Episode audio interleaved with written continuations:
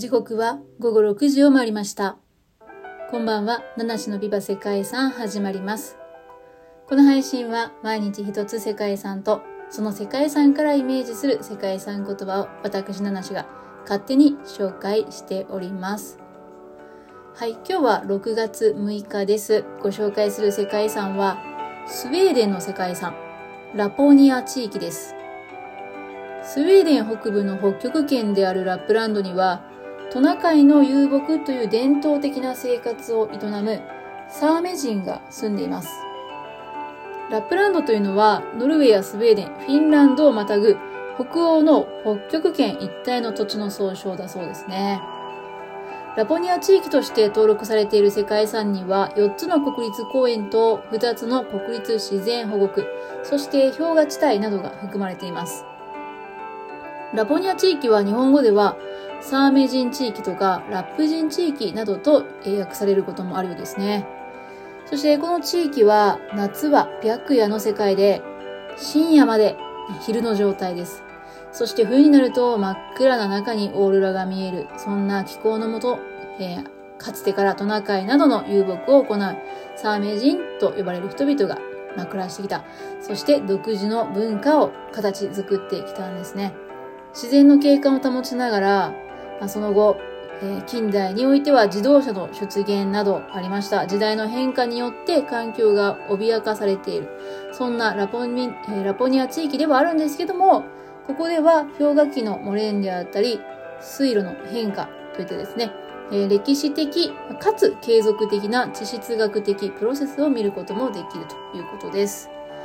この世界遺産の最大の特徴といえばやはり美しく雄大な大自然ですね。95%を公園や保護区で占められているラポニア地域は高い山々や原生林、広大な湿原、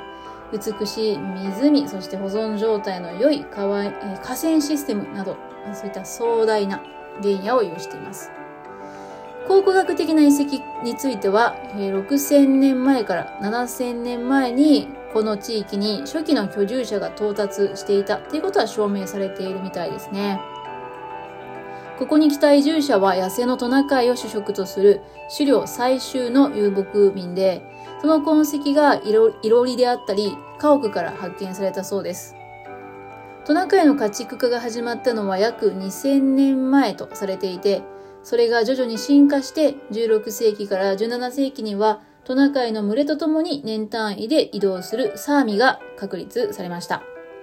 サーミの人々はノルウェーやスウェーデン、フィンランド、ロシアの北部、北極圏に近い地域に住んでいます。でラポニア地域では毎年夏になるとサーミの人々がトナカイの群れを率いてこの景観を通って山へ向かうんですね。家畜の季節的な移動に基づくこの牧畜移動の風景なんですけども、かつては北半球ではよく見られたものだったそうなんですね。えただ今ではこうした先祖代々の生活様式がですね、世界の多くの地域で廃れてしまったり放棄されたりしています。そんな中、ラポニア地域は現存する数少ないものの中でも最大かつ最もよく保存されているということだそうです。ただ、現在はですね、実際に移動生活をするサーミ人は減少傾向にあって、サーミ人と、えー、サーミ人の人たちのほとんどは、現在は現代的な暮らしをしているそうです。サーミ人は夏の間、大きな湖の近くにある敷地の西側で暮らしていて、家族のグループは伝統的な住居に代わってキャビンにね、住んでいるということだそうです。トナカイを所有しているサーミ人も近隣の村とか自治体に住んでいて、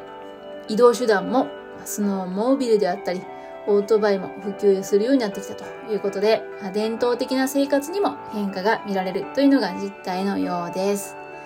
はい、ということで、えー、もっとね、お話ししたいことありますけども、お時間参りました。ということで、ラポニア地域からイメージした世界遺産は、変わるもの、変わらないものですね。はい。まあ、伝統ね、うん、続けてほしいなっていう部分もあるけども、時代とともに変わるのも当然かな、なんていうふうに思う。まあ、そんな側面、両方あるかなっていうふうに思いますね。